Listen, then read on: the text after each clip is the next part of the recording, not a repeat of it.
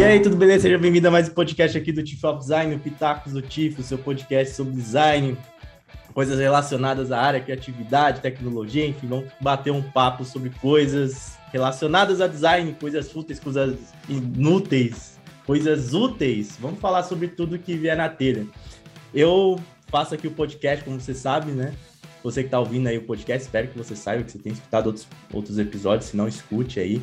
Tá? A gente está no Deezer, está no Spotify, se você está vendo no YouTube, saiba que a gente está nessas outras plataformas. E peço para que você siga, né, para que a gente possa crescer cada vez mais e poder produzir mais esse tipo de conteúdo. Mas quando não é somente eu, eu trago um convidado aqui para trocar uma ideia, para trazer mais conhecimento para a gente, né? E hoje eu tenho aqui uma figurinha carimbada aqui já do canal do Tiff, que já veio aqui várias vezes, que vai daqui a pouco sair de, de briga de, de faca com o Daniel e com o Felipe para ver quem apareceu mais aqui. que é o Rodrigo Lemes. Rodrigo Lemes. E aí, cara, tudo bom? Opa, tudo jóia! E a gente se conhece pessoalmente, né? O que é, é uma vantagem, né? É, a gente já tô... se viu pessoalmente, a gente já sabe a altura um do outro. É. Não, você é mais alto que eu, né? Quanto você tem? 1,85? Você é mais alto, um pouquinho mais alto, é. Maromba, monstro. Sou nada, parei, cara, não tô mais, não tem como mais ter aquela vida que a gente tinha, lembra? Eu, eu emagreci pra caramba na pandemia. Aí, aí eu voltei pra academia e recuperei, mas tinha emagrecido. Parecia o Little, Little Stick, aquele. aquele é, aquele desenho lá, o pintinho lá do. Eu acho que é, da Disney, que eu tava igualzinho, assim, só a cabeça. Não tinha, não tinha corpo, não. Não, mas eu, eu, eu, também quase fiquei assim. Agora é. eu voltei a malhar em casa, tô fazendo exercício, aí fica a dica, faça um exercício. Sim. Então tá melhor, mas eu também, cara, era só cabeça, joelho, ombro, é, cabeça, ombro, joelho e pé. É. Ó, o Rodrigo, ele é superintendente e head de design e marketing de produto na, na Boa Vista. É professor de design, professor é, aqui, deixa eu pegar, tô no seu LinkedIn, ó, do, do, da Belas Artes, do MBA, da FIAP, enfim. Cara, a lista é gigante. Lista é gigante. Normalmente, quando a pessoa vem aqui, eu peço para ela se apresentar já para eu poupar coisa, mas como você já vê é, mais então, vezes que aqui... que eu falo? Eu falo, eu sei decor. Então fala aí. Ó, eu tô na Boa Vista como superintendente Sim. lá de Marketing Design, é, mas eu dou aula na PUC Campinas, na Conquer, na Belas Artes, na FIAP, é, na Terra. Nossa, merchan total né, dessas empresas, né? É, não é merchan, gente. E, e na PUC Rio Grande do Sul. É isso, pronto. Não tem mais. e é, e ainda é youtuber, faz vídeo ainda. Tem o canal Design Team, tem um podcast aqui no, no Spotify também, né? Exato, é. Aí tem. Aí convido, né? Entra lá no Design Team, tem um monte de coisa, conteúdo, tem os vídeos. E tem, tem podcast também que a gente grava, né? Então, assim, é, a, a, o pessoal te pergunta como é que você dá conta de fazer tudo? Porque me pergunta. Pergunta, direto. Pergunta. É, eu então. não sei. Eu também não. a gente faz, né, David? A gente, a gente faz. faz. Pronto.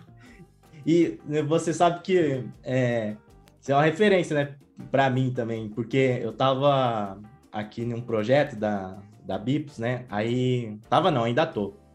Aí o, o dono lá foi fazer uma apresentação tal. Ele falou assim: não, vou te colocar aqui como, como é o cara do design, que não sei o que, Baraná. É, aí ele falou assim: tá, você vai. Vou colocar aqui você como designer. Eu quero que você crie a equipe aqui. Aí a gente tá vendo, né? Ainda não tá elaborado, mas eu quero que você coloque a equipe de design, tal, não sei o que, de marketing. E aí ele falou: pega um nome, sei lá, fala o que, você vai fazer, o seu cargo, alguma coisa assim.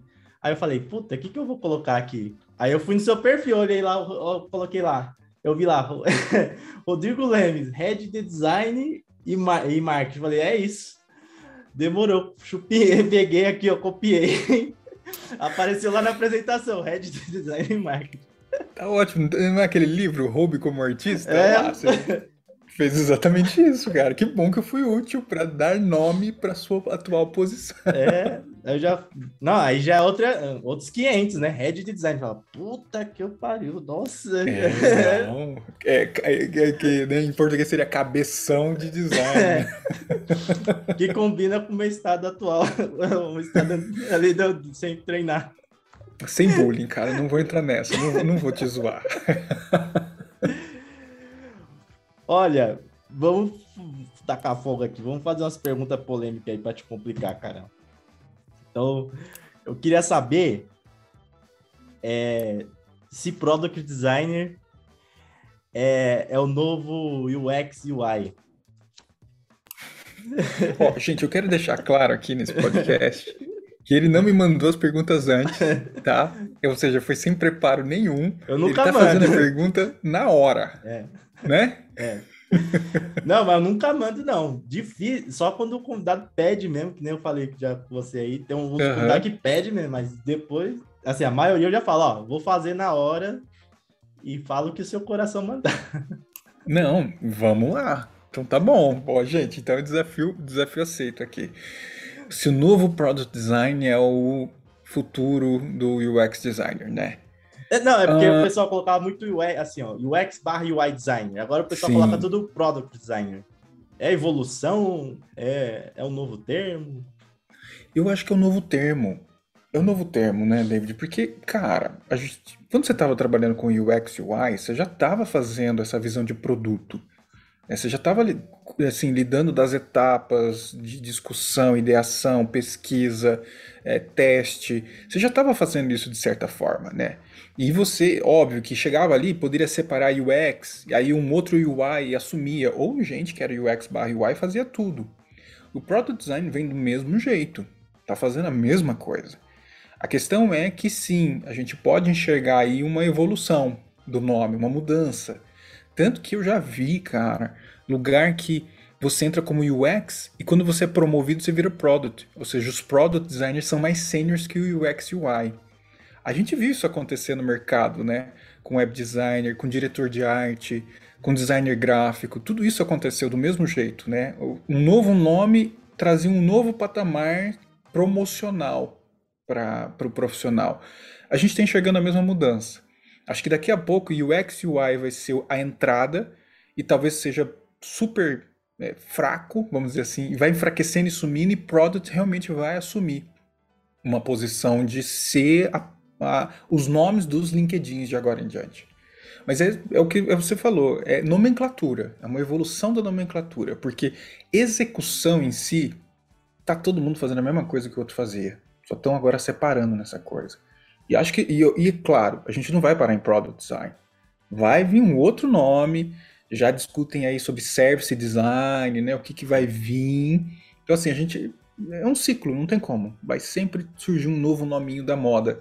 E que para mim é isso. É, qual é o próximo nome da moda? É, é assim como a gente hoje põe Red, porque tá na moda Red também. Aí, ó, outra parada, Red tá na moda, né? Então, assim, todo mundo quer ser o cabeça.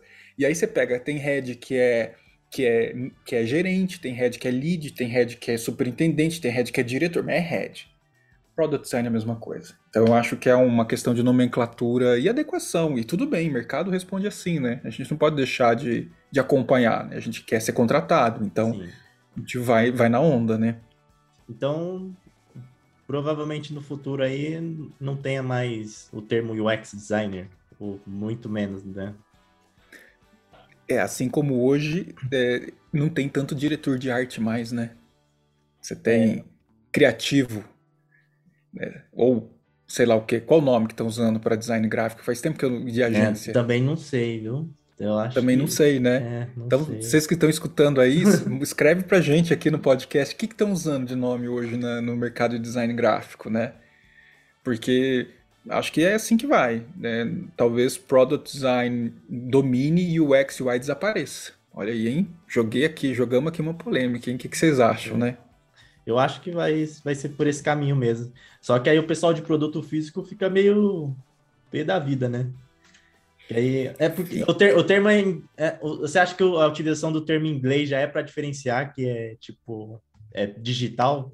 Ou não, não tem nada a ver? Olha, pode ser, uma, é uma estratégia que eu não tinha pensado. Pode ser que estejam usando para isso, mas já vi product designers de verdade lá, de verdade não, mas de produtos físicos, já achando ruim do mesmo jeito. Já reclamando também. Que não devia, né? Sim. Não devia, na verdade sim, é, é design de produto. Todo mundo está fazendo produto de alguma forma, né? Talvez poderia adicionar digital product design, né? Sim. Mas, mas tudo bem, querem querem brigar, vamos ver o que vai acontecer. Né? Mas a grande massa, a gente sabe, o grande movimento hoje de mercado e a grande procura é para product design, que é o antigo UX, provavelmente, né? É, e vai dominar esse termo, assumindo até o, o nome dos produtos digita é, físicos né, nessa, nessa jornada aí. Vamos ver o que vai acontecer. É, mas aí, mas aí a gente cai naquela questão lá que tem o X-Writing, o X-Research.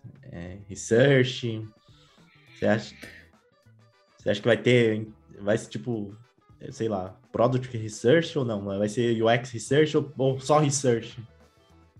Já, você já está vendo por aí só Researcher e você encontra, na verdade, na verdade User Research. Sim, entendi. Sem UX. Né? Eles tiram o experience ali, o X, o experiência, e usam pesquisa do usuário, user research. Então você já vê essa mudança. Ou usa só research ou uh, user research. O writer, não sei o que pode acontecer, né? O writer está se mantendo UX writer, mas talvez até mude o nome. Talvez se adapte, talvez vire sim, é, product writer, alguma coisa assim. Né? Talvez aconteça uma mudança quando vi o próximo, como eu falei, aqui é um chute, tá, gente? Um service design, porque tem ganhado muito espaço. Vai saber se não vai vir um service design writer. Nossa, nome e sobrenome. É nobre, nobre brasileiro, Orleans e Bragança. É. Aí que tá.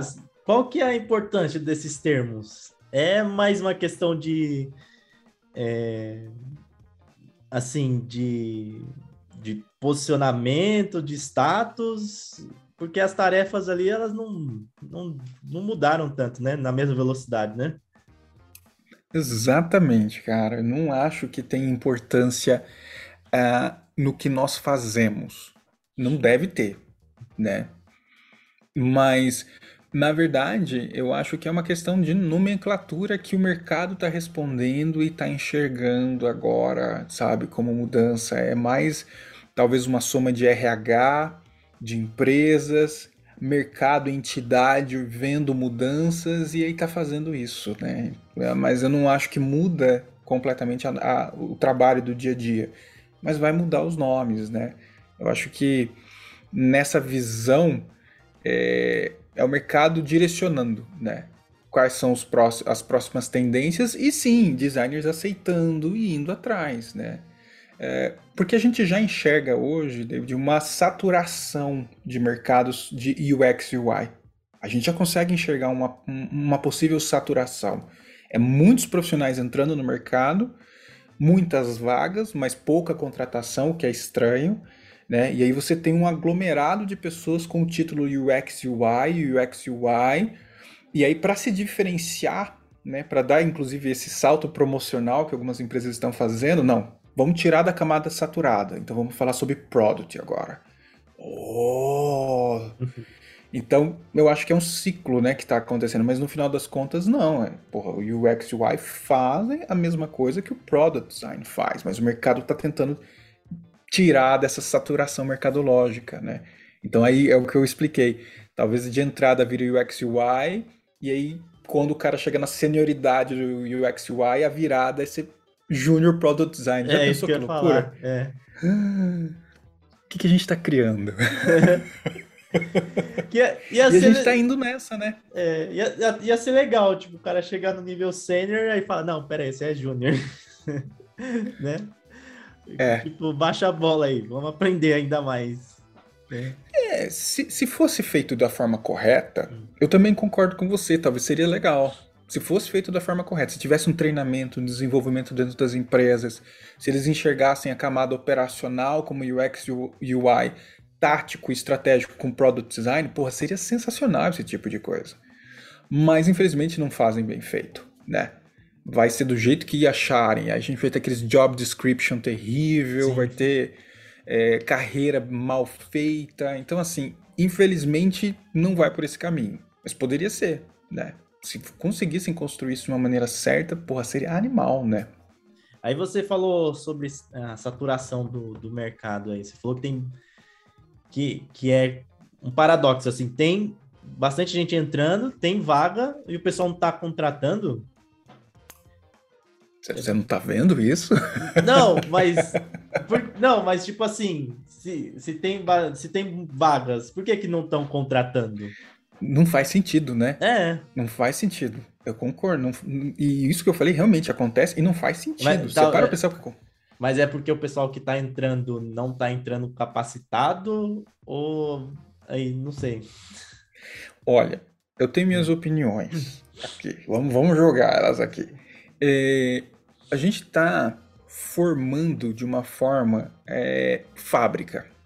Um exemplo que. Isso não é nem meu, tá? Isso é conversando com nas entrevistas que a gente faz no próprio canal lá no Design Team. É, muitos líderes estão falando que os portfólios estão todos iguais quando alguém entra para se candidatar. Você pega, é sempre o mesmo case, pá, pá, pá, pá, pá, ou o mesmo processo, pá, pá, pá, pá, pá. Então você tem tudo igual. Você não tem aquele que se diferencia e traz um case sobre estratégia, não sobre um aplicativo que ele redesenhou, sabe? Então, é exatamente aí que entra o choque. Você tem, vamos colocar um número aqui, ah, 100 pessoas que se formaram em determinado tipo de curso, escola, não julgando isso, mas essa formação, e eles vão candidatar para a mesma vaga. Aí vem um cara que não fez esse curso, ou não está nesse modelo e tem um portfólio diferente, onde ele discute até uma visão diferente de design, ele consegue, mas os 100 não conseguiram. Entendi. E aí você tem a vaga, mas, e você tem pessoas, mas não tem preenchimento. Então, uh, isso é a saturação. E esse é um problema sério, né? A formação, e, não é nem um problema das escolas, mas é o que o design se sujeita a entrar num processo de caixinha e não olhar para o lado de fora e se diferenciar. Sim. Ele vai acomodado fazendo curso, que é isso que o curso entrega, e tudo bem, a visão operacional, esse espaço, mas ele não se diferencia, ele não, ele não tem o esforço de se diferenciar. E aí ele entra nessa. E aí a gente tem esse problema, essa saturação. Muita gente se formando, todo mundo igual, e quem é diferente consegue entrar, mas são poucos que são diferentes, né? É, que louco, cara, que muito louco, porque é, também tá, tem uma bolha, assim, né, de cursos, é sempre os mesmos, nem né, você tava comentando aí. E aí, tem, eu, eu costumo utilizar um exemplo do, do pessoal de rede social. Tem um rede social, eu analiso o curso de curso não, portfólio, né? Tem uma live que eu analiso portfólio. Aí o pessoal faz aquelas artes de rede social, designer gráfico, né? Meu, sempre é a mesma coisa, tipo, título assim em caixa alta com uma fonte é, sei lá, é sem serifa, aí depois vem uma fonte cursiva por baixo e o mesmo padrão. É, é um pouco de preguiça, então, né? Não é só culpa dos cursos, é culpa do. Exato, os cursos estão aí oferecendo. Óbvio, a gente poderia ter umas coisas diferentes de curso? Poderia. É, porque tem, eu, vi outro dia, eu vi outro dia um curso aí que promete, prometia a pessoa ia estar empregada, fazia o curso e ia sair empregada. Nossa, é, nem fala sobre isso, aqui a gente vai, vamos jogar, né? Sim, é, estrago total de mercado isso, porque tem os cursos que estão prometendo vaga e salários milionários. É, Olha a bolha, você tem toda razão. E aí, o curso forma essa, esse padrão operacional né? E forma dezenas de pessoas. Aí o cara entra no mercado, não consegue a vaga prometida e o salário prometido. E aí fica pé da vida, vai Sim. lá e, né? Tô frustrado, tô desmotivado, essa área é uma droga. Que já vi isso, já vi pessoa desistindo, falando assim: entrei, migrei e vou desistir.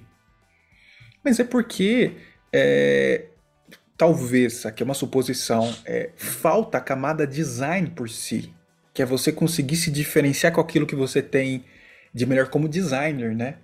Sim. Tipo, porra, trabalhar com a questão de tipografia, mesmo sendo um case que é igual de todo mundo, mas você trazer esse diferencial de, de design. Então você tem, que é um problema da migração de pessoas que não têm background de design e não trazem esse diferencial de design, que é o que poderia ser. né? Então, isso é uma suposição Sim. do porquê que está acontecendo isso, né? Então, é, a gente tem um problema de formação e você tem está certo. Aí a gente tem um problema de bolha, porque como não acha profissional, os poucos que tem começam a ganhar salário que é fora da realidade, né? E aí começa a subir, subir, subir, subir o salário, porque está competindo gente.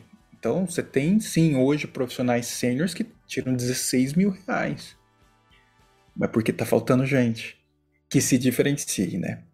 Entendi. Que louco. Eu, o pessoal já tá reclamando de, de UX. Pessoal, eu vejo o pessoal vendo como é o Dourado, a Santo Grau. Não, vou para UX, que eu vou ganhar mais. Eita porra. E é, é triste isso, cara. É. Isso, é, isso é ruim, porque sim, é um Eldorado. Galera, os cursos estão prometendo salário alto, tem tudo isso acontecendo. E não vai conseguir. Não vai conseguir, porque as grandes empresas, as empresas que pagam legal, as empresas que, que têm times de design bem estruturado, estão procurando já começar a mudar um pouco né, a lente dessa saturação. E aí o que vai sobrar é o que aconteceu no design gráfico anos atrás, as agências que são terríveis. Sim, sim. Né? Agora aí, esses... serão as startups terríveis. Exato. Não, e tem empresa grande que é terrível também. Tipo, é, aquela sim, empresa que não tem nada a ver de tecnologia, o cara quer ter um UX lá dentro. E aí vai sobrar isso para essa, essa grande camada que não busca um diferencial. Então, a gente tem um problema de design no Brasil. Sobre o que é o design no Brasil. A gente tem uma história que, na verdade, ela nunca foi definida ao certo sim. há muito tempo atrás. Né? Então, a gente tem um problema de design no país, que encaixa nessa questão da capacitação, na questão das promessas, da mão de obra, do diferencial, do talento, se é que existe. Então, tá... tem um caminho estranho. E aí, o mercado, para sobreviver, fica trocando os nominhos. Entendi. E olha como a gente volta, né? O, mercado, para conseguir achar uma saída, fica trocando os nominhos no LinkedIn para conseguir ir achando pessoas diferentes. Olha só a loucura. Ó, você falou que a gente tem um problema de design no Brasil. Você acha que lá fora não tem isso? Boa. Nossa, você matou a pau. Tem também. Também tem. Exatamente. Também tem. Talvez eles escutam de forma diferente, mas também tem. Cara, a gente entra assim em grupo, fica vendo as discussões de Twitter e tal. Você fala assim: não, sério que eles estão falando disso também? E fora que a gente tem conhecido que tá lá fora e, e traz os mesmos problemas, né? Eu tenho um amigo que, cara, tava o cara quase teve um burnout. Falou assim: não aguento mais, porque é muito ruim. Os caras, sabe, é, pensa quadrado, os caras trabalham de uma forma, sabe, sem processo. Aí você fala: não, você tá falando do Brasil ou de, da Europa? Não, da Europa também. Então, assim, sim. Eu acho que é, é uma. É uma quem mandou a Nielsen, né? O Nielsen Norman Group falar que design, UX design será a profissão do futuro. Ih, caramba. E, bom, então, ó, se você quer trabalhar com UX, ainda pode, viu? Não se desanime, não. Você pode. De, boa, de forma alguma. É. Não é para desanimar. Mas se desafie, né, David? Sim. Se desafie a fugir do comum na sua apresentação, no que você entrega, nos seus estudos. Eu também acho. A gente não pode desestimular. Pelo contrário, a gente tem que motivar a construir um design bom, né? É Sim. esse ponto aqui. Eu acho que a gente traz essa realidade ruim, mas como um motivo de provocação total. Sim. Não é para desistir, não volta para trás, mas vai para frente. É nesse sentido. É fazer um bom design, né? A gente foca sempre em fazer, ah, quero ser o melhor, o melhor. Faça o bom design que já tá ótimo. É, é tipo assim, ah, você vai fazer vai aplicar um método X, você vai falar sobre user é, teste com o usuário, você vai fazer uma matriz CSD, você vai falar sobre grid, foge do comum, né? Tenta entender o porquê que você está fazendo esse tipo de coisa, por que você está usando isso, acha a raiz disso, né? Então, assim, é expandir um pouco mais o olhar do que o curso ou do que a dica no canal ou no Medium estão falando para você fazer. Expanda, né? Sai desse comum. Você sabe que tem um vídeo que a, a, a, gente fez uma live, né? Aí eu fiz um corte de um vídeo lá de você falando de dica de portfólio. Que aí outro dia eu fui ver, acho que a Nina compartilhou lá no Instagram. Aí eu fui ver o pessoal adorou, cara, a dica que você deu de portfólio lá de, de UX. É, Olha que bom. massa, cara. Eu fiz o porte bem a dica que você falou assim: ah, pega o aplicativo, é, pega as opiniões que o pessoal deixa na Play Store sobre os aplicativos e cria. Aí, o, assim, o pessoal adorou. Só que é que nem você disse, né? Pega esse, esse dado, essa informação, e mais faz por si mesmo, né? Vai atrás, cria outras coisas, né? Tipo, né? É, você pode utilizar essa informação não só para aplicativo, pode colher reclamações de, sei lá, de outras maneiras, de outro um produto, um outro serviço que não necessariamente um aplicativo, né? É, é, o pessoal leva muita ferro e fogo algumas coisas, né? Que é até essa questão dos termos, né? Tipo, ah, tem que ser isso, tem que ser aquilo. Ah, tem que ter faculdade, não tem que ter faculdade. É, é todo mundo é muito literal, né? É. Tá todo mundo. É, não sei se né, a gente tá generalizando assim, mas tem, parece a gente ouvir um movimento assim: ah, falou para fazer A, eu vou fazer só A. É. Né? Ah, essa é a dica. Falou que é A, se, se aquele influencer falou que é A, é A. Se aquele influencer falou que eu vou vestir preto e ter óculos e barba, é isso que eu vou ser. Não, né? É. Isso não é design. É, é, né? é ao contrário do, né? do, do que é, é design. É o contrário. É. é. então assim, se você tá. Ah, é o que você falou, a dica que eu dei lá. Pega os resultados da, da loja e, e, tenta, não é literal, não é só pegar aqueles resultados e trazer com uma perspectiva de melhoria em cima daquela funcionalidade. Não, analisa isso de possibilidades fora do que aquela funcionalidade. É, o designer tem um problema sério de análise de dados. A gente sabe coletar, mas a gente sabe usar. É, e o desafio, se você virar essa caixa de conseguir analisar o feedback de uma, de uma loja de aplicativos, e trazer um insight que foge daquela solução básica e trivial que o próprio usuário está pedindo e reclamando, você já deu um salto. Né? Porra, ó, tive um insight aqui. É isso que está faltando, né? Nessa associação que a gente traz. É, e esse vídeo que eu falei tá no YouTube, quem estiver ouvindo aí pelo Spotify. É, basta procurar lá portfólio de UX no canal do TIFF que você vai encontrar. Foi, e tem a live completa também que eu fiz com o Rodrigo. Mas tem esse corte aí que o pessoal gostou. E a gente falou aí do, do pessoal entrando na área. Teve um, um tempo atrás que você estava é, sinalizando aí com uma campanha Adote um Júnior, né? E aí, é, eu fico na dúvida, você que já tem é líder de, de, design, quanto tempo você trabalha com liderança em design? Eu tô desde 2008. 2008 aí. eu assumi a primeira posição de, de líder. Então já tem bagagem aí. 2008 eu tava começando.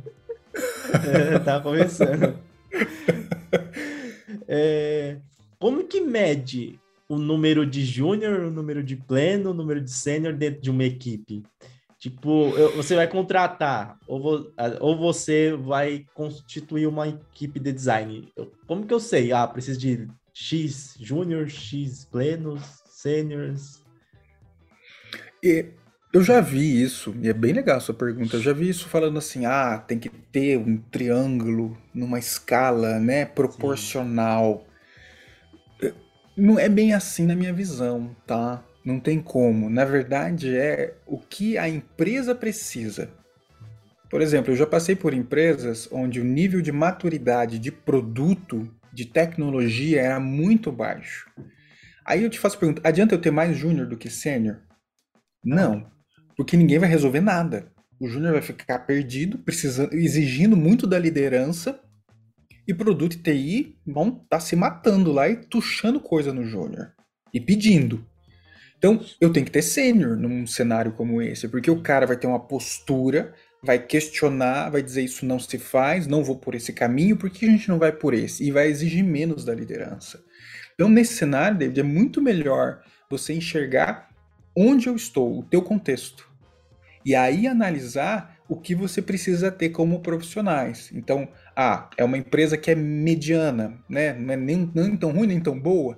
Então eu posso ter um equilíbrio de ter três, quatro sêniors, vamos chutar aqui, e esses sêniors terem ali de baixo uma proporção de três júniors para eles inclusive treinarem, ajudar nesse uhum. desenvolvimento e esses júniors serem mão de obra, hands-on, e os sêniors andarem mais de forma estratégica. Mas você vê, é num cenário diferente.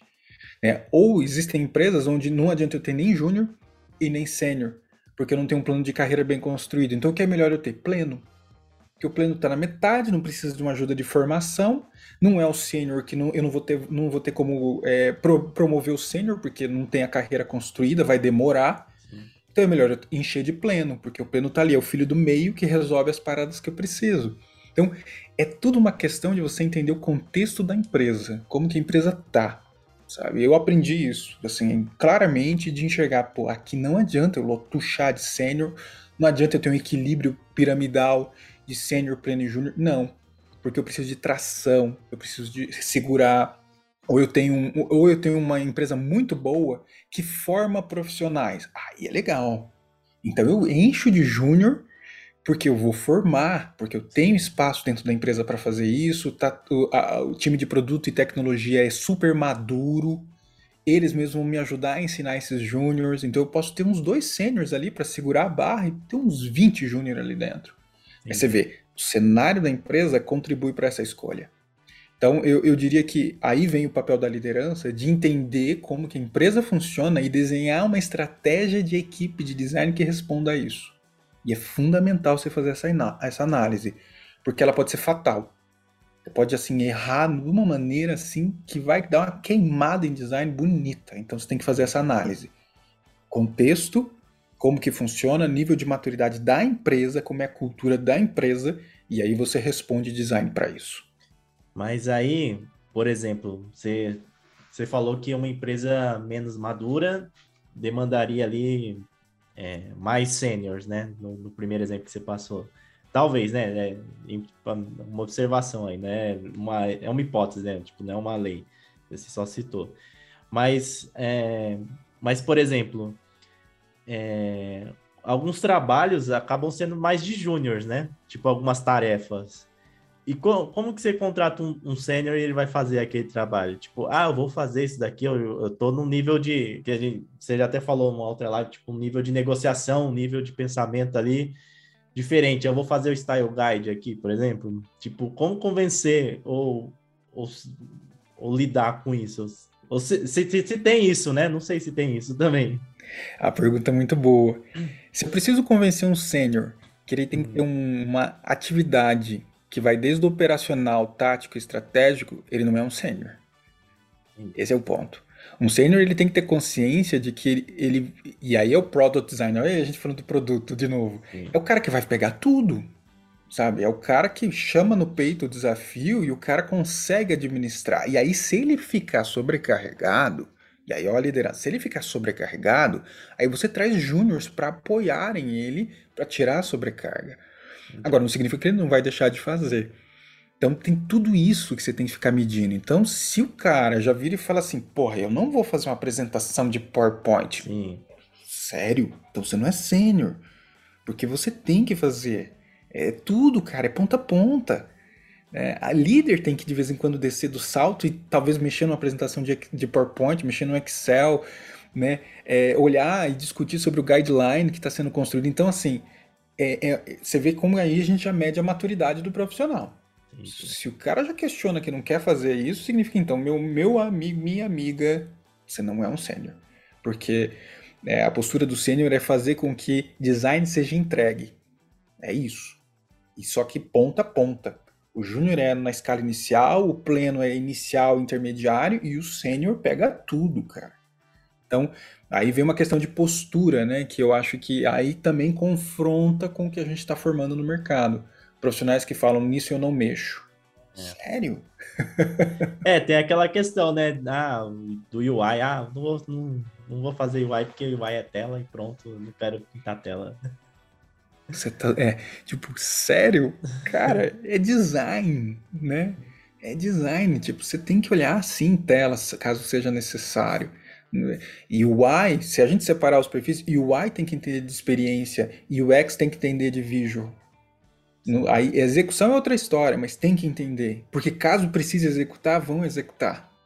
Precisa executar de alguma forma. Então, olha a base de design vindo de novo como um elemento de importância na formação também. Não é só a preparação da camada de UX e UI que resolve. Você também precisa da camada de design por baixo de psicodinâmica das cores, gestalt, semiótica, de todos esses elementos, né? Muito bom. E a, cara, aí você vai falando aí, vai surgir várias, várias questões. É, como que a pessoa se, se define pleno sênior júnior? Assim, não, eu, eu perguntei isso pro Buriti também, porque é, tem é, uma questão, o Buriti até falou isso daí, a questão do mercado e uma questão sua, tipo, eu vou me candidatar a uma vaga aqui e como que eu vou me definir? Ah, e só um adendo, assim, ainda nessa parte. O sênior, ele é necessariamente um líder também, ou não? Ótimo. Liderança, se não for cargo, ela tem que começar desde, desde júnior. Porque liderança é postura, né? Liderança é, é, mindset, o que a gente né, conversou. É, é, modelo mental, é como você pensa, é como você age. É você tomar a frente para resolver um problema. Ou tentar resolver um problema, se comunicando. E não é falando bem, é se comunicando, é diferente. Sim. Né? É você tendo uma atitude de vamos resolver. Isso é liderança. E ao mesmo tempo, gente, vamos trabalhar em conjunto? Né? Olha aí as soft skills aparecendo. Então, liderança é muito mais do que isso.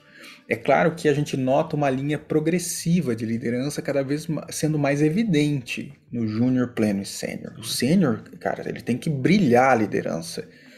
E não é só para virar gestor, para virar especialista também, carreira Y. Porque o especialista ele é líder de um projeto. Né? O, o, o gestor é líder de pessoas. Então, a liderança é um elemento fundamental em qualquer etapa, em qualquer nível. Então, tá aí. E aí, o que define? E eu concordo com o que você trouxe do exemplo do Buriti, é uma boa saída para mim. Você tem o que o mercado espera Sim. e você tem o que você se define. Mas eu, eu trago uma visão, assim, que inclusive eu tenho dado um workshop sobre isso. Eu acho que o júnior, ele está muito numa camada operacional. Sim. Operacional é você executar. Execute. E aí a gente traz. Você precisa manjar de método, você precisa manjar de ferramenta, né? Você precisa manjar de, de processos, de certa forma, bem inicial. Então, assim, o júnior é o operacional. O pleno, ele é o operacional e o tático. E o que, que isso significa? Ele executa, mas ele também organiza. Tático é isso, é você organizar as coisas para conseguir fazer com que elas sejam entregues. Então você já começa a ter uma visão de melhorar os processos, porque o processo é organizar.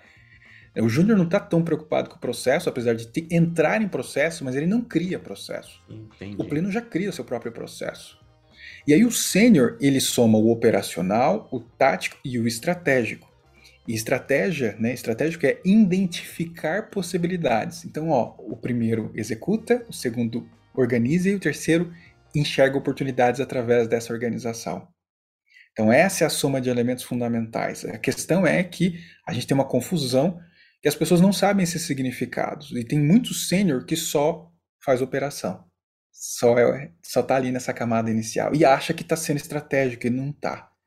Então aí que é o problema do mercado que o mercado exige seniors operacionais, em alguns casos, né, são as suas descrições, e tá tudo bem, Mas e acham que isso é legal. Esse não seria aquele sênior especialista, que nem você citou, ou não? Então, mesmo esse cara... Uh, não, ainda não. Então aqui é o sênior. Aí você tem o especialista. O especialista pega todas essas camadas, só que ele consegue enxergar em um fio do que ele é o bom. E aí a gente vem o researcher, vem o writer, vem o UI specialist, aí vem o, produto especialista, que está muito em processo e discutindo. Então, assim, aí vai para uma outra camada. Entendi. E aí o gestor também é a mesma coisa. O gestor também, o gestor também precisa enxergar operacional, tático, estratégico, e aí vai para uma outra camada com novos elementos. Aí é como se a gente zerasse e virasse outro, outro avatar. Mas dentro da minha visão e o que eu tenho discutido muito no mercado é isso: operação, tático e estratégico. Se cada um conseguisse encaixar nessa, nessas três caixas na sua própria posição, a gente teria uh, uma visão de mercado diferente. O mercado uhum. começaria a reagir de forma diferente e aí a gente eliminaria, inclusive, o que a gente falou no começo sobre a camada de saturação, que está formando só operacional. E está todo mundo só parado no operacional e não evoluindo. Então, esse é um ponto. É, é muito louco isso. Você falou, ó, é, tá formando muito operacional, beleza, e júnior é mais operacional, também entendo isso. Só que a pessoa entra não querendo ser operacional, já querendo ser o head. Tem muitas pessoas que é assim, né? Tipo não assim. sabe. É, eu quero. Não quero. Essa questão que a gente falou de tela aí. Não, não quero fazer tela. Eu quero, sei lá, ser estrategista, como o Júnior. Exato. E não sabe o que é estratégia. E esse é um ponto. Não, não sabe é estratégia. Às vezes sabe por causa do filme do Bop lá, que é estratégia. Pode estratégia. ser, é, sabe o significado. Estratégia, estratégia, né? Sim, exato. Mas, e aí a gente tem um outro problema, viu, David? Que assim, as empresas também não sabem o que é estratégia. Sim. É esse, é. Não é culpa total, só dos designers, tá, total. tá, gente? As empresas também não sabem o que é estratégia. As empresas falam, não, a gente tem que ser estratégico. Não, vamos falar sobre estratégia, vamos desenhar objetivos, metas. Mas também não sabe. Então aí você cria uma retroalimentação. Você tem designers que querem falar de estratégia numa empresa que não sabe o que é estratégia, e tá todo mundo pensando que está falando de estratégia. E aí você tem os heads que a gente está falando aqui. Você tem os seniors que a gente está falando aqui. Então, por isso que, que a culpa não é do design só, né? A Sim. culpa não é da formação, a culpa é da, do tipo de discussão que os designers não estão se provocando a fazer em fóruns sobre para Operacional, a gente tem que fazer muito bem feito, mas o que é o tático e o estratégico de verdade? E aí, se a gente conseguisse encaixar a coisa da forma correta, aí a gente teria júnior, pleno e sênior muito melhor definido. Por isso que não tem. Entendi. Essa discussão ela é importante, mas você até falou aí que não tem, né? É, será que o pessoal tá maduro para conversar sobre isso? Ou tipo, ou ou, ou, também, assim, é um conteúdo que talvez não traga é, like, sabe? Não traz público muitas vezes, né? Quem, quem, quem for ver o vídeo tá vendo a minha cara de concordância. então, é, então é tipo assim, é um, fica difícil, né? Sei lá. Exato, exato. Você matou a pau, assim. Encerra isso daqui. Você, você, você falou, você matou a charada. Exatamente isso. Não estão falando disso isso não dá like, isso não chama atenção. É, as pessoas preferem levar cases maravilhosos e bonitos que seguem processos operacionais e não discutem sobre os elementos fundamentais de, uma, de um aumento do nível de maturidade de designers como um todo.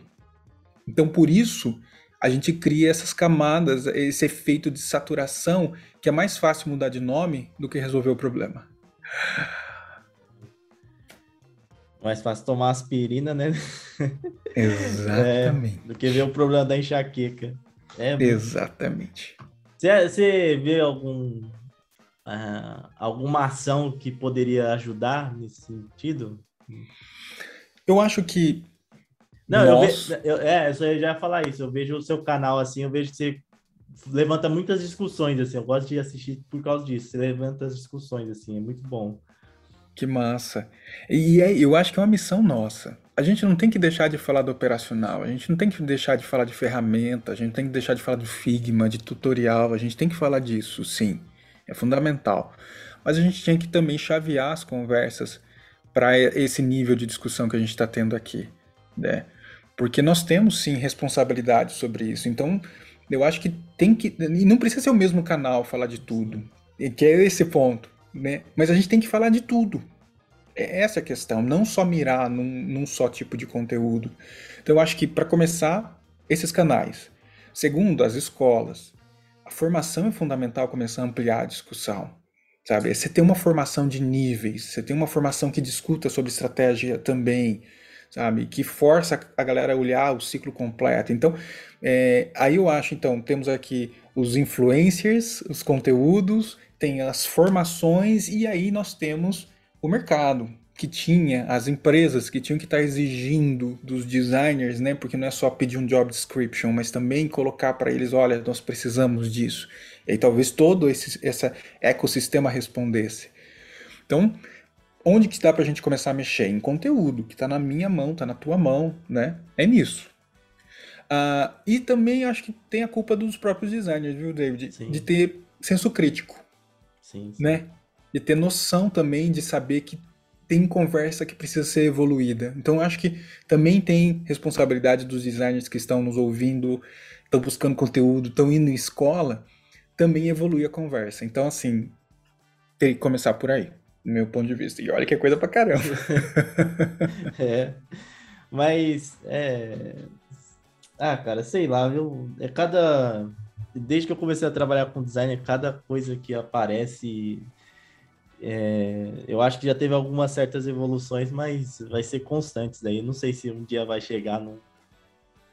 Porque tem algumas áreas, assim, eu acho que toda área deve ter os seus conflitos, né? Outro dia eu tava no Instagram, tem, a, tem um perfil de medicina que os caras só zoam, né? Tipo, os caras zoam, aí tipo, coloca lá, ah, o, o neurocirurgião é o Deus, aí o, o dermatologista é um lixo, né? É, é, eles, tipo, alopra muito. Só que é, é, é, tem, tem áreas, e, e, talvez até pelo tempo, né? Eles têm muito mais tempo que a gente, assim, em outras áreas, eles estão eles estão mais alinhados em alguns pontos, né? A gente é muito novo, né? Começou ali pegar, sei lá, mais forte aí a Revolução Industrial, tal, toda a história do design. Então, a gente tem muito caminho para andar. Talvez meu sobrinho, seus filhos, sei lá, possa ter uma um, melhor mercado, se eles quiserem trabalhar com isso, né? Às vezes eles vão ver é, nosso é. vídeo e não vai querer mais. Isso é, exato. Não, eu, eu tenho esperança. Eu, eu, ao longo desses anos, dando aula, hum. é, no começo, você queria que todos os alunos prestassem, prestassem atenção. Eu queria. Todos os alunos prestassem atenção na sala de aula.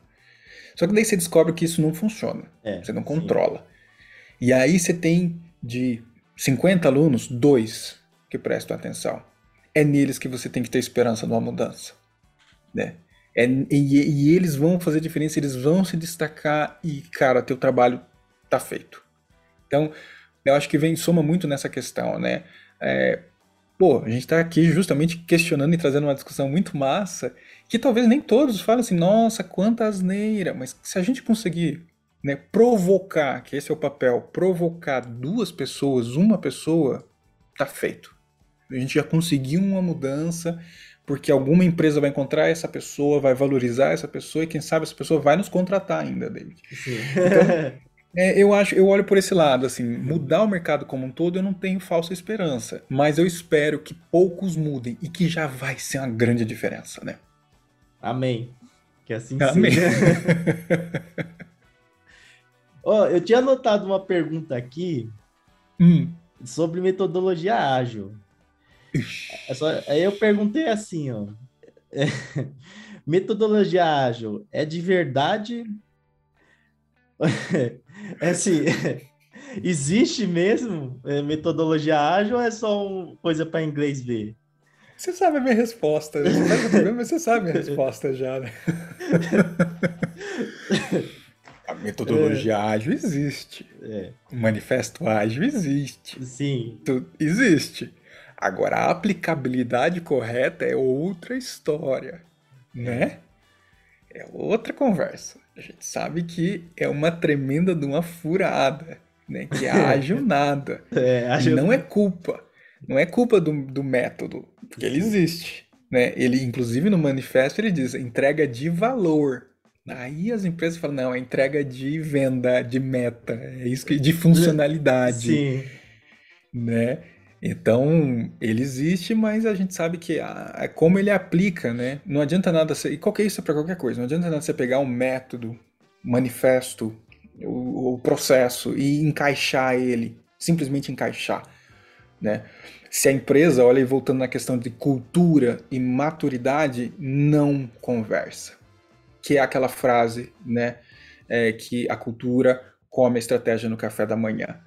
Né? É, pode ser o processo também, né? A cultura come o processo no café da manhã, porque não, não, não, não tem como funcionar se você ainda olha para projeto e não produto. Não tem como você, não tem como funcionar se você olha para meta e não valor de entrega, né? Se você ainda pensa em cascata e quer fazer em então, assim, a gente já viu a furada de, ah, vamos montar squads. Squad para tudo! Sim. Queremos squad! É, sim. E não, não precisava ser squad, um time, projeto, funciona, mas as pessoas não querem assumir que alguma coisa que aparenta que elas são antigas. Sim, então total. é feio falar que eu trabalho em modo cascata. Mas não, se funciona, continua em cascata. Porque vai ser feio se você aplicar o ágil e não entregar. É isso que é feio. Né? Então a gente vê uma questão cultural muito séria e design nisso é um desastre. Né? Design, coitado dos designers no meio dessa parafernália é. de ágil, que não foi feito para design. Então a gente Sim. fica no meio, chorando. Porque é mas é, mas é uma exigência, o pessoal exige, metodologia ágil. Porra, pra caramba, é assim. total. Várias vagas, não. Tem que ter habilidade no método ágil. Isso, isso mesmo. tá bom, é só trabalhar e entregar é, no meio das sprints e não atrapalhar a sprint do, de tecnologia, né? Pronto, isso. É, acabou. Você sabe trabalhar com. Faz o seu, entrega no, na data e, e não atrapalha não dá os overhead, é, não dá overhead em tecnologia, porque a hora deles é muito cara, é. né? Não inventa de fazer product discovery, porque a gente vai gastar muito tempo. Teste com usuário? Putz, não, não faz teste com usuário. Né? Se for fazer, não atrapalha o que tem que entregar. Né? É isso. Caramba. É triste. Isso é... é triste. Isso é triste. O mercado não é triste. Isso é triste. Poxa, você, você chegou a trabalhar em algum local que tinha realmente metodologia ágil? Pra gente, assim, pra designers? Porque da tecnologia tá, não sei, né? Olha, o que eu nunca. Então, assim, quem, quem já vê o meu LinkedIn, sabe das empresas que eu passei, estão falando aqui em nenhuma. Nenhuma sabe trabalhar ou aplicar o método ágil como ele realmente deveria ser aplicado. Não tem. E tudo bem. É só a gente também assumir que a gente adaptou o ágil para nós e não ficar vendendo Eric Rice, startup, startup enxuta, Silicon Valley não, assume que você mudou o ágil para uma forma que funciona para você, né? Para sua empresa. Então, não. David. E eu acho que com quem a gente conversar, vai ser difícil encontrar alguém que vai falar assim: não, é redondinho, a gente entrega valor, a gente faz MVP, a gente faz disco. Ah, acho que é Miguel, hein? É, cara, vai fazendo no Bumba Meu Boi aí, fala que é ágil. É Go Horse, né? É. A galera fala Go Horse, Go né? Horse. Total, né? Vai lá. Vamos fazer. Caramba. Ah, eu vou fazer aquela pergunta lá, ó, que eu tinha falado para você. Foi a única pergunta, pessoal, que eu comentei com o convidado. Como medir o resultado de design? Eita, tem como? Depende do que, que você quer como resultado. É, então, é, é. lucro, é valor pro, pro usuário, é, é tudo. É, é, quantidade de coisas que design está entregando? É, também, né? Essa, essa, é a, essa na real, para mim, é uma das principais formas de você mostrar que o design está entregando alguma coisa. Tá, você está medindo é o quantas coisas o design está fazendo, é quantitativo, né? É, porque... Então, então tipo assim, é, você mostrar para o seu, sei lá, superintendente que, ó, é, a gente fez isso, isso e aquilo, e a gente planejou fazer isso, isso e aquilo, entregamos isso, isso e aquilo. Deixar é. evidente, é. assim, como se fosse uma lista, tipo... Exato. É, por exemplo, você pode definir OKRs, né? Objetivos e Key Results, resultados chaves, né? Que você cria uma OKR, um objetivo, e desenha três KRs, né? E aí você tem que falar a métrica de sucesso dessas KRs. Mas métrica de sucesso já diz a palavra, são números, né? Então, olha, é, nós entregamos X Product Discoveries, fizemos tantos testes com o usuário, né? fizemos uma pesquisa que mostrou que o NPS mudou. Mas aí que vem um ponto. Né? A, a, gente corre um grande risco de, de achar que o que a gente faz para produto é medível e isolado só para design. Esse é um problema. Não, quando você vê um resultado de um produto, não é um resultado só de design, é um resultado de design, de produto de tecnologia, de, de compliance, de várias áreas que estão trabalhando juntas. Então não é um, um resultado exclusivo de design. Então isso que é difícil você. Então por isso que algumas vezes falar a quantidade das coisas que você tem feito em prol da empresa, em prol do produto, é mais fácil para você quantificar que você está entregando coisas, né? E isso para a diretoria funciona, funciona. A diretoria olha e fala assim, porra, que massa, porque automaticamente você começa a influenciar o resultado de todo mundo na entrega do produto. Né? Então, com a quantidade de testes de usuários que você tem feito, você acaba melhorando a usabilidade. A usabilidade vai melhorar, é, vai diminuir o número de tickets e chamados pra, de reclamação. E vai melhorar o NPS. Então, olha como a gente faz um ciclo de melhoria com a nossa quantidade. Aí eu consigo medir. Então é bem difícil. Porque nos resultados intangíveis é difícil você isolar design, né? Sim. Justamente porque você está dividindo.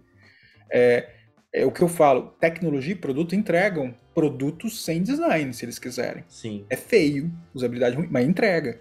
entrega. Aí design vem com a sua quantidade de coisas e ferramentas de execução que podem interferir e aí melhoram a pontuação geral, o resultado geral. E aí isso é o ROI. Mas é dividido com outras áreas. Né? Então, e eu estou falando no meu caso, o que a gente faz na Boa Vista. Né? A gente, eu levo para o board da empresa números. E é óbvio que eu levo, olha só como a gente criou, como a gente mudou a interface dessa, dessa, desse produto e, e a usabilidade ficou melhor, mas pela quantidade de testes que a gente fez. Então a quantidade é um elemento de avaliação muito importante nessa mecânica de você conseguir mostrar e quantificar o que o design está tá mudando. Então é basicamente números. É números. Você tem que saber e achar números para conseguir São trazer. Números. Sim, é. E é, quanti é quantificativo, né? É quantidade que é importante. Que automaticamente você fala sobre qualidade, mas a quali qualitativo não traz, né, a mudança em si que precisa. Então, é importante você pensar sim em traduzir na boa vista o que a gente faz. Outra coisa que a gente quantifica, número de talks, de treinamentos para time de design porque isso vai melhorar a qualidade do designer. Designer vai impactar de certa forma com o número de testes de usabilidade, o NPS que a empresa está esperando melhorar. Então olha como que é um ciclo que até esses elementos contam, né? Você começar a quantificar e conseguir metrificar isso. Muito bom. Bom, respondeu, viu? Não foi tão difícil. é, eu espero. Ô, Rodrigo, e a pessoa que quer ser líder, cara, de design, o que, que ela tem que fazer? Nossa, é. pergunta boa. Eu acho que. Diga. Não, eu ia fala. falar que assim, uma coisa todo mundo já sabe, né? Tem que estudar. Né? Isso daí é mínimo. É, é, não precisa nem falar, né? É. é. Mas tem muitas outras coisas também além de estudar. Estudar Sim. é o que você falou, é mínimo, e estudar muito. E mais, e, e, e aí que é o um negócio. Bom ponto. Estudar o quê? Sim, sim. É design? Não. Não é design. Você vai estudar porque eu, eu, espero que se você virou líder agora, você já teve uma carreira, então você já estudou design. Mas, mas se vai... essa, essa, esse conhecimento, essa camada assim, é técnica, mais uh, soft skills, mais uh, liderança moral, é tudo, seria tudo isso, né? Tipo assim, não tem como ser líder sem saber botar a mão na massa? Ou tem?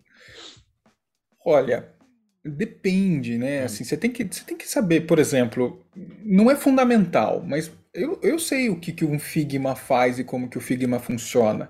Mas eu não vou botar a mão na massa, mas eu sei sim. o que ele entrega. Sim, sim. Né? Eu sei olhar para um design e falar assim, pô, o meu time está fazendo interfaces maravilhosas. Eu sei olhar para um teste de usuário e entender se o questionário está sendo bem construído ou não. Entendi. Esse ponto eu acho que é legal. É, é, bom, é bom, é saudável. Eu acho que é esse o ponto. É fundamental? Não. Mas é saudável. Como líder, você ter essa noção. Uh, só que daí, eu acho que para você ser um bom líder, aí você vai vir para um olhar claramente para pessoas. E logo que você virar a chave, né? É, que eu diria que é uma liderança que ainda é uma liderança técnica, né? Você saiu do sênior e você assumiu uma posição, é uma liderança técnica, onde você não abandona olhar a qualidade do, de design do que está sendo feito, mas agora você precisa desenvolver com o olhar de desenvolver outros líderes. Não é nem desenvolver pessoas, é criar outros líderes também. Então aí vem a questão do estudo. É você começar a correr atrás e estudar pra caramba de como desenvolver pessoas para que elas se tornem bons líderes também, enquanto você está se tornando um bom líder. Mas aí, como que, que eu vou desenvolver outro líder ele vai vir aqui tomar meu lugar? Ah, não, mas daí aí significa que se você tem medo, é. você não tá bom ainda. É. Se você tem esse medo, e tudo bem, tá? Porque eu também tive, tá? Sim. Ao longo dessa carreira aí, desde 2008, eu também tive medo de tomar o, tomarem o meu lugar. Mas eu acho que é uma questão de você cair na real que você treinando ou não treinando, você pode perder o lugar de qualquer forma. Então é melhor você treinar. É melhor você ser referência para aquela pessoa, mesmo ela te sacaneando, do que você não treinar e ela te sacanear do mesmo jeito. então, é, é uma questão de, de maturidade. Aí vem a, a importância, David, do tempo, né? De você ter vivido, apanhado, ter errado pra caramba e continuar sabendo que você vai errar. E que você tá numa jornada agora com esse olhar que a gente tá falando aqui, né? De que você tá construindo uma pessoa que pode se substituir e tudo bem, porque se ela conseguir, significa que você fez muito bem feito o teu trabalho. Mas você vai estar tá tão bom, porque você ajudou outro, que você vai partir para uma próxima melhor ainda. É, não é fácil, tá? Sim, é. Mas tem que ter essa cabeça. Tem que ter. Emocional aqui, que aí vem um elemento que a gente fala sobre essa, essa construção do líder, né? Um equilíbrio emocional, um coeficiente emocional muito de alto nível para conseguir lidar com essas coisas, sabe? Síndrome do impostor vai Sim. aparecer. Aí eu quero voltar a mexer com tela, não quero mais falar de pessoas e estratégia de negócio, porque isso é muito chato, cara. É maturidade emocional que vai conseguir segurar a barra para você continuar num processo de liderança. Hum, então a, a, questão da liderança tem uma ligação com a idade, então. Pra... Idade eu barra experiência. É. Eu não diria idade, eu diria vivência. Porque tem pessoas que têm 50 anos e não vivenciaram, não experimentaram, não erraram nada e continuam imaturos. Assim como você tem pessoas de 20 anos, 30 anos que, porra, meteram a cara, né? Viveram, experimentaram, erraram, assumiram, aprenderam e tem vivência. Então, olha só que legal, não é idade, é vivência, é a experiência da sua própria carreira, como que você experi, experi, experienciou. Eu até errei aqui a palavra. é como é que você viveu Sim. esse negócio. Sim. Então, é, por isso que eu até chaveio a questão de junior, pleno e sênior para tempo também. É vivência que você precisa. O tempo ajuda, porque quanto mais tempo, mais vivência você tem. Mas tem pessoas é. que têm tempo e não, não viveram nada. Então, Sim. olha aí. É. Apesar que quando a gente vai ficando mais velho, a gente tem um pouquinho mais de, de noção, né? Quando gente, muito bom. Muito jovem, muito sem noção, faz cada merda. Nossa, total. nossa, eu olho. Até quando eu assumi minha primeira posição de líder, nossa, eu fazia cada cagada, assim, que era triste. Eu, é. Hoje eu olho e falo assim, nossa, eu não me arrependo, porque ajudou a, a aprender. Sim. Mas mesmo assim, se eu voltasse no tempo e virasse para aquele cara de, de 30 anos, quando eu assumi a primeira posição, eu falei assim, meu, não vai por esse caminho. não faz isso, tem aquela vozinha, né? Não faz isso, não. É, não faz isso, amigo. Então, sim, é, eu acho que é, o tempo ajuda, né, cara? E a idade vai ajudando.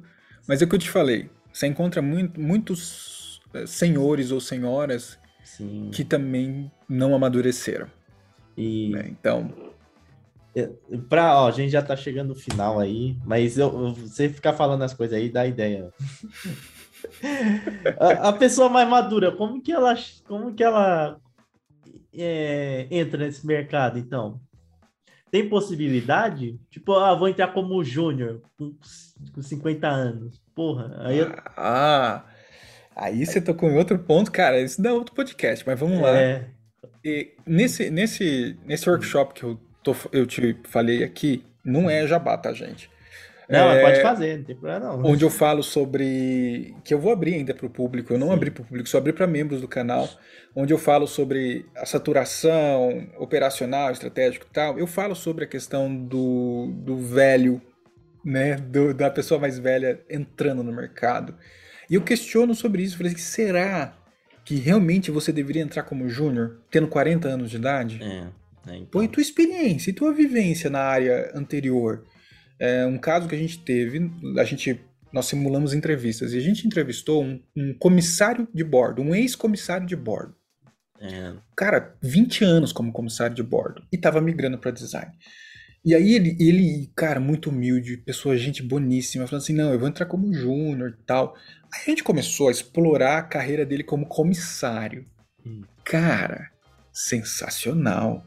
O cara para resolver as paradas dentro do avião, para tra tratar cliente, para conduzir uma discussão, para facilitar o processo de embarque e desembarque, as coisas. Você fala assim, meu, como assim? Você não pode entrar como júnior. O que você manja de relacionamento com o cliente não, não te coloca como júnior. Você não pode. Você é júnior na ferramenta do design, você é júnior em falar de cor. Mas você não é júnior em, em, tratar sobre cliente, em pesquisar, entrevistar cliente. Então, é, na real, eu, eu provoco o profissional a se questionar sobre isso. Porque se deixar, o mercado vai jogar como júnior. Que é mais fácil para o é, mercado. Sim. Né? Então, assim, é você que define, é você que assume uma posição fazendo um levantamento da tua vivência se realmente você é júnior.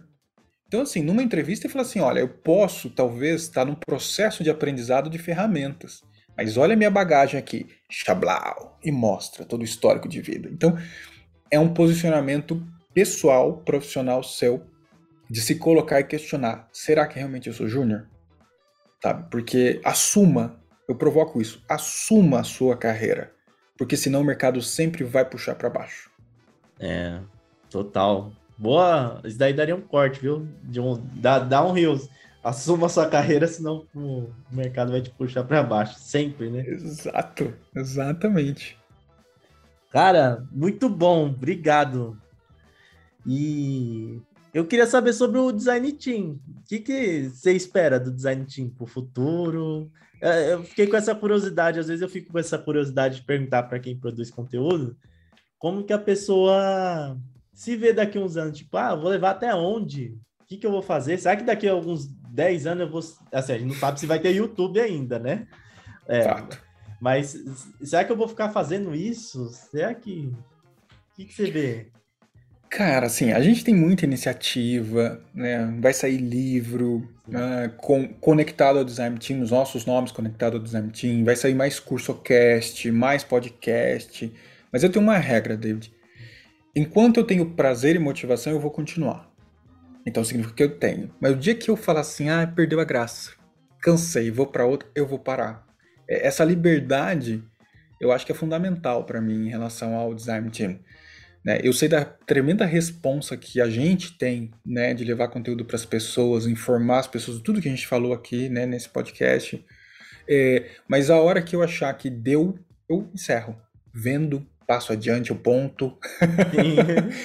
mas eu tenho essa, assim, enquanto eu tiver prazer de estar tá ensinando e ajudando os dois ou um dentro da multidão, eu vou continuar. Então, essa é a minha ideia sobre o Design Team. Esse ano faz quatro anos, então vamos ver quanto tempo mais o YouTube ou eu estaremos aí. é que, ó, você dá aula tal, é, eu acho que tem uma questão de conteúdo já intrínseca, assim, meio que, né? Tipo, de gostar, né? Então é difícil, sei lá, largar. Talvez mudar a forma, mas eu sempre vai acabar compartilhando, né? Cara, eu vou falar aqui pra você, hein? Ninguém é. tá sabendo disso, ainda é mentira. Eu tô, tava pensando em montar um canal geek, cara. É. Olha esse cenário aqui. Eu pensei assim, cara, Total. eu vou montar um. Vou montar um canal de, Pô, agora de nerd, cara. Eu tava vendo só o gatinho aí, que o gatinho tava quase quebrando os bonecos aí. Tem uma hora, eu falei, meu Deus. Mas olha, realmente, é tudo Star Wars ali, tem o Hellboy. Olha só, tem ó, Transformers. Tá YouTube, é né, Transformers, Hellboy, aqui tem G.I. Joe, aqui lá da Star Wars. Então, sim, é muito geek, cara. É, assim, total. dia que eu cansar de design, eu vou começar a falar de filme, de série de ficção científica, tá aí. Esse é o meu próximo desafio. muito bom. É, e você trouxe as pessoas novas aí pro Design Team, né? Que, assim, que se começou só você, né? E depois você trouxe o Rafael, teve as meninas, né? Eu acho que Tem a Tati Levreiro, que aparece, ela tá, tá, tá de é. folga agora porque ela tá ajudando a gente no curso Cast. Tem a Camila Borges, Borja, que é de pesquisa, então de vez em quando ela faz conteúdo, mas ela tá numa loucura também, mudando de empresa e tal. Então somos nós quatro, mas não é só nós quatro, né? Vira e mexe, eu convido uma outra pessoa para fazer um conteúdo, puxo ali, então é, é, é, bem maleável, assim. Então, mas o grupo central são esses quatro mas a gente sempre expande aí. Sempre aparece uma pessoa interessante e fala, pô, você não quer fazer um conteúdo lá no canal? Se der certo, você entra no grupo, né? Mas nem todo mundo tem, você sabe bem, né? nem todo mundo sim. tem esse pique, né, cara? É. É difícil, é difícil.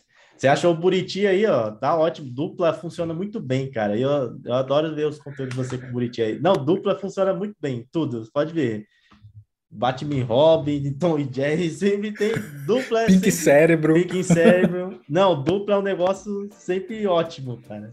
E aí o Buriti é muito bom também. Então eu adoro o conteúdo aí que vocês produzem. Parabéns, cara. Pô, Continua produzindo aí. Pô, obrigado. E, cara, eu também sou seu fã. Eu também aprendo com você sabe? É. é. estilo. Você pensa que eu não stalkeio o teu, teu, teu, o que, que você tá fazendo, o que, que você tá falando? Porque eu acho que é uma troca, né? Aquilo Sim. que você falou de entrar no meu LinkedIn, pô, eu fico aí entrando nos canais do YouTube também. E assim, a gente sabe da tua jornada, do teu esforço, quanto você ali batalha e leva conteúdo. Então, assim, é, é um legado, né, que a gente deixa. E você também é uma inspiração para mim, viu, David? Então, assim, tamo junto nessa, cara. Obrigado. Valeu mesmo. E deixa os, os, links aí, né? Os links não, quando eu, fale, né? Verbalize os links é, aí, verbalize. seguir. Gente, o Design Team é Design Team é. BR no YouTube. No LinkedIn me adicione Rodrigo Lemes. LinkedIn é um canal que eu uso muito, inclusive o Design Team usa muito o LinkedIn. Sim. A gente usa pouco o Instagram, apesar de a gente estar no Instagram. Tá? Então, Design Team no Instagram também. Mas Rodrigo Lemes, e não me procure no Instagram se você não quiser ver piada e meme. Porque no Instagram o Rodrigo Lemes é outro ser, não é design, tá? Então essa, essa é a divisão. Não se frustre. É, mas tá aí, LinkedIn a gente usa muito, inclusive o Bom Dia UX, toda quarta-feira às 7 horas é a live que durou, né? É, é transmitida no Facebook, LinkedIn e YouTube, então a gente tem esses canais aí. Mas tá aí, Design Team no YouTube, podcast, não posso esquecer, Sim. senão o Buriti me mata, podcast, em todos os canais, Design Team também, série de liderança, a gente tem tratado bastante sobre isso. E aí, Telegram, a gente tá no Telegram também lá, trocando ideia e conversando. É isso, esses são os canais que você me encontra e encontra toda a galera que está envolvida no Design Team. Bom, muito bom. Sigam aí o Design Team no, no YouTube, no podcast. O podcast é muito legal. E aprendam aí com o conteúdo do Rodrigo. Valeu, cara. Obrigado. Eu que agradeço. Agradeço a oportunidade aí nessa noite, ó. Gravamos à noite, tá? Só pra é. ficar a dica aqui. Gravamos nessa noite. E muito massa, cara. Adorei as perguntas, provocações importantes que a gente precisa trazer, né? É. é tem que trazer. Eu acho que tem que trazer. Às vezes a gente fica só nesse discurso um pouco é, que, é, que é importante, principalmente para quem está iniciando mais superficial, mas vamos falar de outras coisas também, né? Que, às vezes, que nem eu falei, não traz like, mas pode ajudar alguém ou algumas pessoas a ter uma percepção melhor, diferente, né? Do, do cenário de design. Enfim. É isso. É isso. Muito obrigado. Entendeu? Bom, o podcast do TIFF, como você sabe, eu publico às sextas-feiras lá no YouTube, depois eu publico no Spotify, Deezer, na Apple, enfim, segue a gente aí. Por favor, siga aí, não custa nada, porque ajuda nós e nós vai fazer mais conteúdo se ajudar nós. É... O podcast do Tiff e o Pitacos do Tiff, então volta no próximo episódio, tá bom? Um forte abraço para você, fique com Deus, até a próxima. Fui!